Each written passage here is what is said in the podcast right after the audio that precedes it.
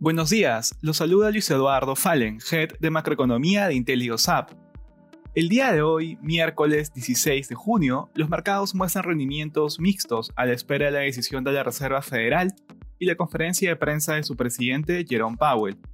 De manera particular, en Estados Unidos, los índices muestran ligeros comportamientos diferenciados, con las acciones relacionadas a la apertura de la economía mostrando el mejor desempeño previo al inicio de la jornada regular, la atención estará centrada en la decisión de la Reserva Federal que será publicada por la tarde y en las declaraciones que otorgue Jerome Powell en la posterior conferencia de prensa.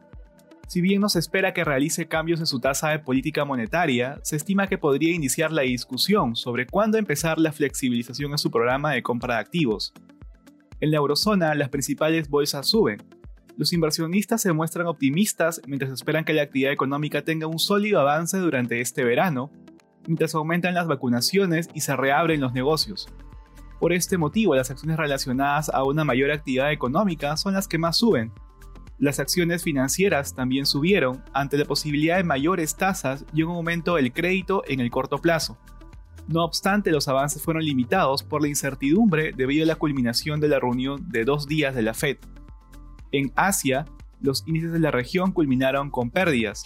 El índice de Hong Kong cerró a la baja luego que se reportara que la producción fabril se desaceleró por tercer mes consecutivo en mayo, influenciada por los mayores costos. Además, aún hay interrupciones en la cadena de suministros en zonas específicas del país, lo que también contribuyó con este resultado. Asimismo, el Nikkei japonés cayó. No obstante, las acciones energéticas registraron avances.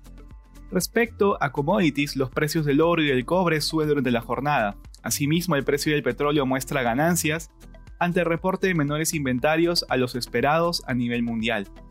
Gracias por escucharnos. Si tuviera alguna consulta, no duden en contactarse con su asesor.